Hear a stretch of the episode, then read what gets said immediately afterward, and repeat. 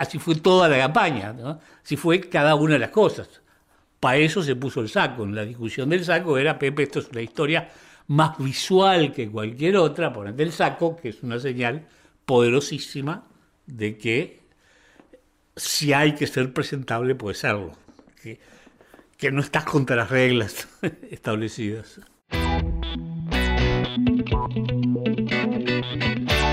Bienvenidos a un nuevo podcast del Observador. Soy Gonzalo Charquero y estamos en la Mesa Chica, donde junto a los periodistas de la redacción que siguen los candidatos, analizamos lo que dicen y lo que piensan los protagonistas de la carrera electoral.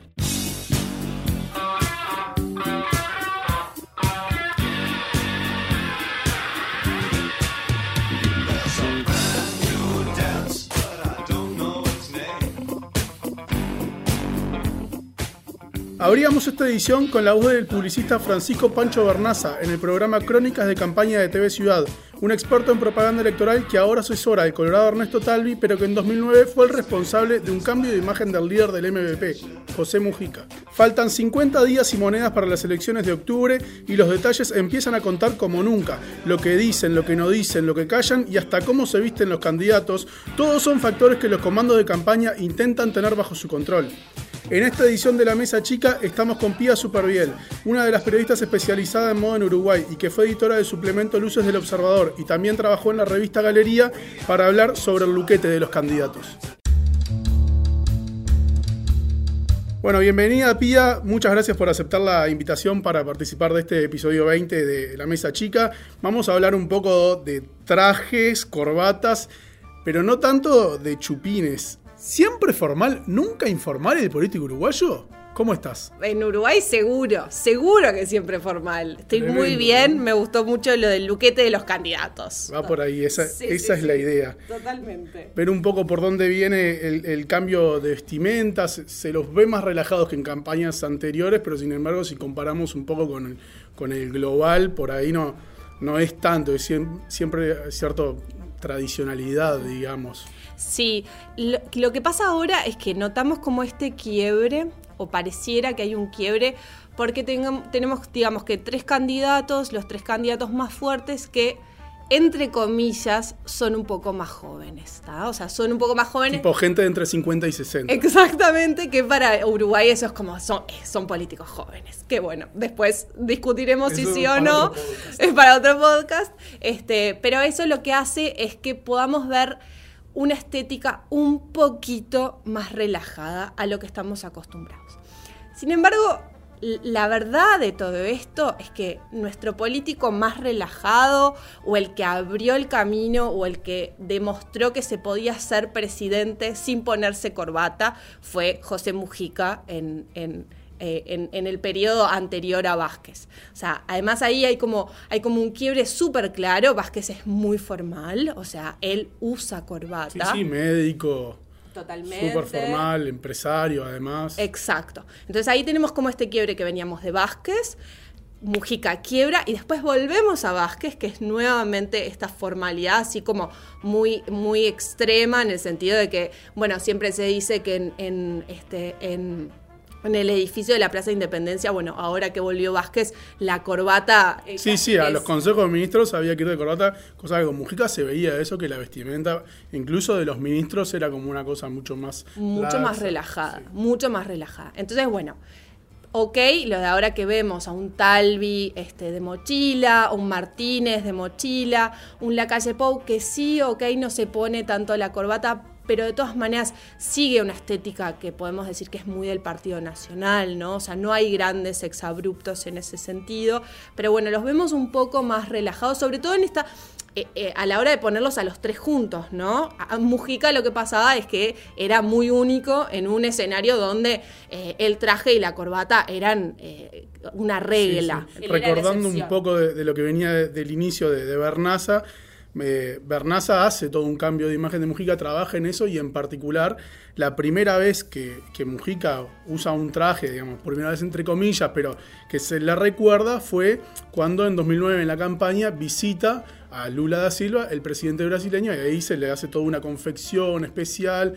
Bueno, pero después él, sin embargo, fue a, otras cumbres, digamos, y, siguió con una estética ciertamente eh, un poco formal, pero también dentro de la informalidad mujiquista, digamos. Sí, o sea, es que creo que, a Mujica nunca se le ha visto una, una, corbata. O sea, Luis Muto, que fue el, sastre que les confeccionó el traje para la Asunción, y es muy probable que también haya sido el sastre que le hizo el traje para ir a visitar a Lula en ese momento, siempre dice, bueno, yo a Mujica nunca logré ponerle la corbata. O sea, entonces es, ok, sí, accedo a ponerme el traje porque entiendo un poco lo que decía Bernaza, que, que es demostrar que también se podía poner un traje, pero en determinado punto no transo. Esta cuestión como de tener este, el cuello abotonado, esta cuestión que da como una cierta sensación de rigidez, ahí no. Pero la verdad es que eh, eh, Mujica cuando tuvo que ir a lugares como de una gran, gran, gran exposición, como fue tal vez su, gran participación en la conferencia Río más 20, que tenemos este discurso donde él habla del consumismo, o sea, que lo catapultó, digamos, a, esta celebridad, a hacer esta celebridad internacional, ahí él se puso un traje y después cuando fue a la a la ONU este, en, Washington, si, más, eh, si, no me equivoco, o sea, la Asamblea General de la ONU eh, también eh, cumplió con ese formalismo. O sea, no es que no es que rompió todo, todo lo establecido. O sea, fue como, bueno, hasta acá llego. Sí, exacto. Este, lo que es interesante de Mujica es que cuando, cuando, bueno, primero en esos años, o sea, en esos, en esos primeros años donde era toda una novedad para, para el mundo, este, esto ya, ya salió en el observador en su momento y se habló mucho, él logró salir en una revista que se llama la revista Monocle, que es como una revista muy particular en el sentido de que, de que, de que es muy especializada en estilo de vida, en arquitectura, en moda. Es una revista. Una referencia. o sea, es muy, muy referencia. Eh, y hicieron una nota que era, este, bueno, cómo se, cómo se visten este, los, los, los líderes, o sea, cuáles son, cuál es el estilo de los líderes. Y eh, en, esa, en esa lista estaba, estaba Mujica, por supuesto sin corbata. Vamos a comparar un poco con otros ejemplos internacionales. Sí, este, por eso, o sea, no, eh, eh, fue una rareza absoluta, ¿no? Que hubiese un, presidente uruguayo en esa lista, que yo no lo, recuerdo, pero seguramente estaba Barack Obama ahí, porque además ellos coincidieron, este, coincidieron en, en, periodo de gobierno. Este, entonces, a ver, estábamos al lado de eh, un señor que siempre fue como un referente de estilo, ¿no? O sea, Obama es un tipo que le pones un traje y le queda impecable, o sea, entiende muy bien cuáles son los códigos de vestimenta, este, bueno, además de que tiene, es un tipo alto, ¿no? Sí, sí, una gestualidad también que ha hecho carrera con eso. Totalmente. Este, entonces, bueno, está muy bien lo de ahora, en fin, pero no hay que olvidarse que esto viene ya desde hace unos años este, y que el que quebró realmente fue Mujica. A mí me gusta mucho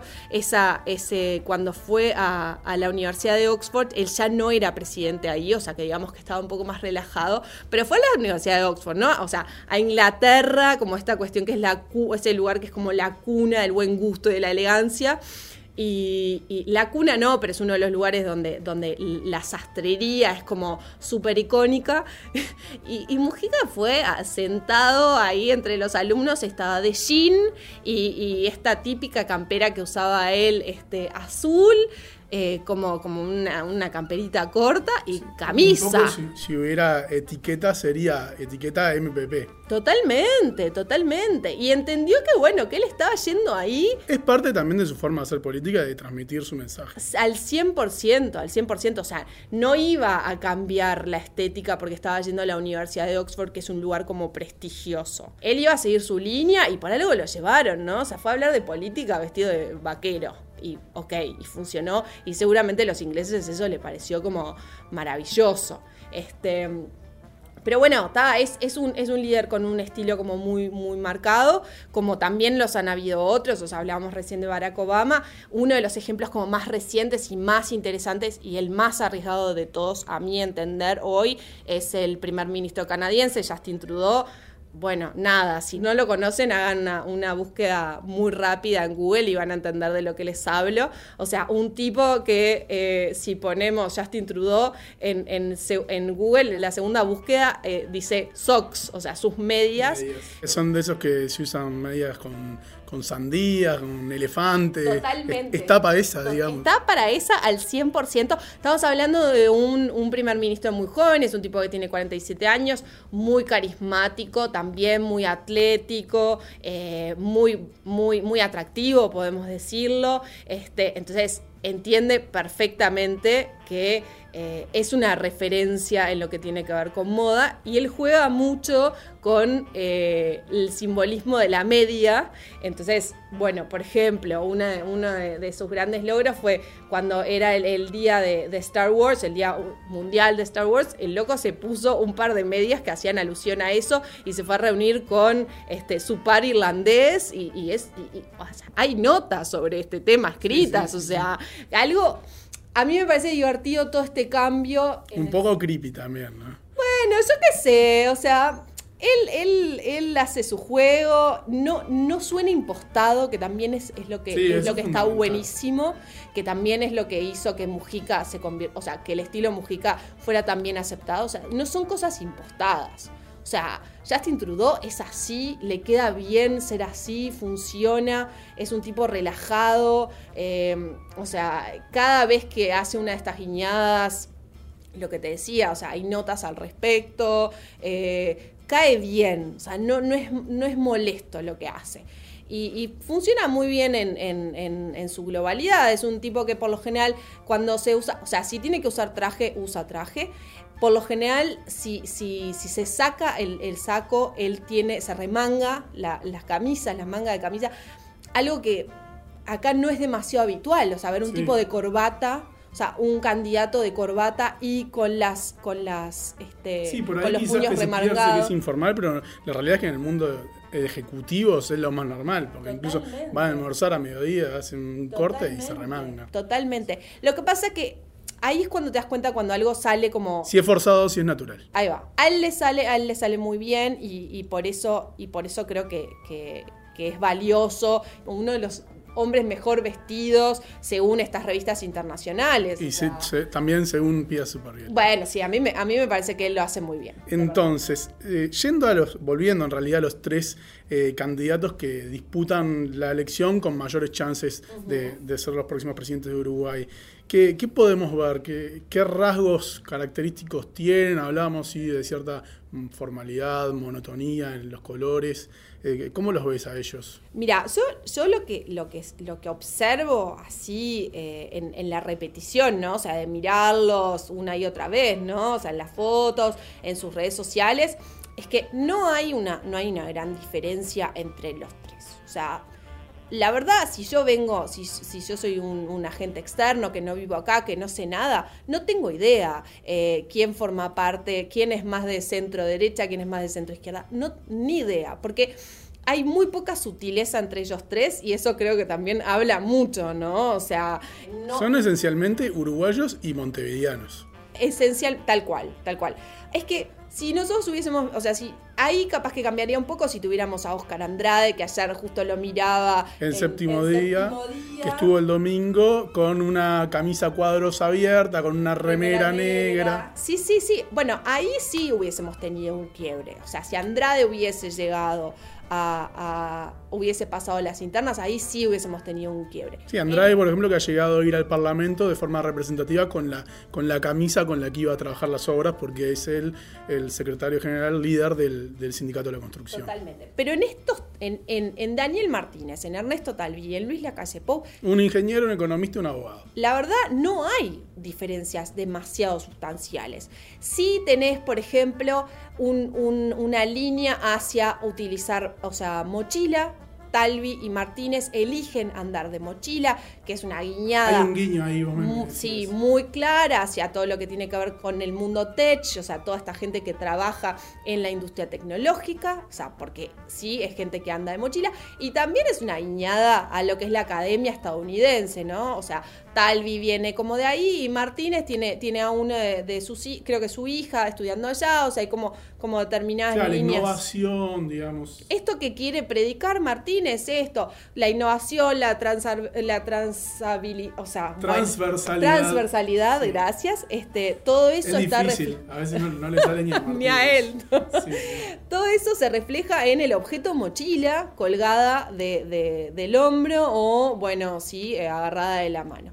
Em, la calle no ha ido por, por ese camino. el yo no veo grandes cambios entre su, eh, su look, digamos, de las elecciones pasadas a este. O sea, creo que él lo mantiene. Este, esa cuestión que él siempre joroba de su rebeldía, de la adolescencia, en fin ahora no, no es tan notoria, o sea, él se viste como, sí, un montevideano típico, camisas claras, ayer lo veía, el, otro día lo veía, estaba como con un, buzo abotonado en el cuello, eh, vaqueros, no, no hay grandes riesgos, de verdad, en ninguno de los tres hay grandes riesgos. Eh, por lo general no hay, sus pantalones suelen ser relativamente este, amplios en la zona de los tobillos, que ahora por lo general los hombres están yendo hacia el pantalón un poco más achupiñado. No hay eh, grandes modificaciones en, sus trajes, o sea, son trajes bastante convencionales en colores y en la silueta, o sea, no es que, no es que, no es que son más ajustados, o sea, no hay... Sí, es muy tradicional, oscuro, con contraste con camisas claras. Y, sí, no hay riesgos. Eh, como si tal vez veíamos un pequeño, un pequeño riesgo en la, figura de Sartori, este, que sí venía con esta impronta un poco más europea, sí este, el pantalón del traje mucho más achupiñado, el saco mucho más justo, los, los zapatos más en punta, eso lo veíamos en él. Pero bueno, Sartori queda por el camino y también queda por el camino esta cuestión como el halo, eh, la ola un poco más, este, más renovada en lo que tiene que ver con la vestimenta.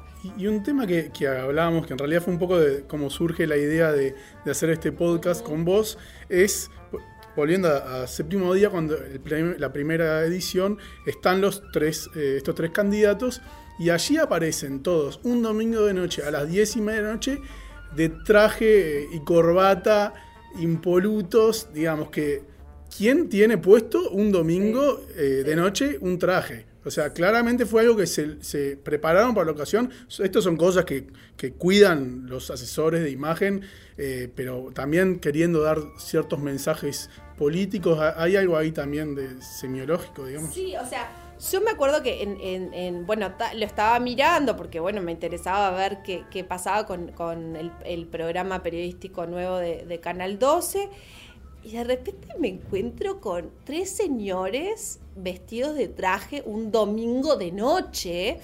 Cuando en realidad, claro, yo me ponía a pensar y yo, yo decía, bueno, trataba de lucubrar cómo se había dado esa situación, si había sido como una decisión de parte de la producción de séptimo día de pedirles que fueran los tres vestidos de traje para uniformizarlos de alguna manera. Y también tomando en consideración que Nelson Fernández, el conductor, usa traje, cosa que no hacen, o sea, todos están de traje, Nelson usa corbata cosa que no hace ni Raúl Ponce de León, ni eh, Juan Chiuní, ni Leonardo Habercon. O sea, entonces, bueno, ahí yo me preguntaba, bueno, ¿esto de dónde viene? ¿Qué, sucedió? La cuestión es que los tres estaban ahí vestidos este, de corbata. Un detalle que me di cuenta el otro día es que Ernesto Talvi no tenía traje. Él tenía pantalón, saco y corbata. O sea, no estaba vestido de traje. Eh, y ahí el que siento yo que hay que de alguna manera toma un pequeño riesgo es eh, Luis Lacalle Pou que elige ponerse una corbata roja que bueno, es, todo. Que no es el color de su partido. No es el color de su partido, es toda una exposición de motivos, porque bueno, primero el rojo, por supuesto, es un color mucho más, mucho más llamativo que un azul, que era la elección de Martínez, y Talvi tenía como una especie de violeta eh, apagado, entonces no era tan llamativo en, en la pantalla. Pero la calle Pou toma la decisión del rosco, que bueno, uno podría decir sí, eh, eh, se nota y además de alguna manera podría llegar a ser un, un, guiño, a el futuro de, las alianzas en, un eventual este, balotage donde necesite eh, contar con, con, Talvi para, para ganar. Pero yo, yo puse un tuit diciendo, ay, esta, los candidatos vestidos de traje un domingo a las diez y media de la noche, que quién se pone un traje un domingo a las diez y media de la noche. O sea, es una locura, es como que a mí me corta mucho de verdad la cercanía con ellos. Y una persona me comentaba, bueno, ellos no se vistieron para vos. Entonces lo que yo decía es, lo, entiendo. Pero ¿para quién se vistieron? Entonces, ¿para quién se vistieron? O sea, ¿de verdad un empresario está esperando que eh, su candidato esté vestido de traje un domingo de noche? Un empresario por ahí capaz que sale a comer el domingo a mediodía y se pone una camisa con un vaquero, un pantalón de vestir en todo caso, unos buenos zapatos un busito con cierre, con cuellito y, por ahí zafás. El, el, gran asunto es que hay muchas maneras de ser formales y hay muchas maneras de parecer presidenciables. O sea, volviendo a Mujica, ahí está nuestro claro ejemplo. O sea, hay, tenemos millones de recursos para para parecer presidentes sin necesidad de tener que ponernos una corbata. Y creo que el empresariado eso lo entiende perfectamente. O sea, si nosotros después seguimos eh, lo, que, lo que tiene, o sea, las otras, las otras figuras políticas que han pasado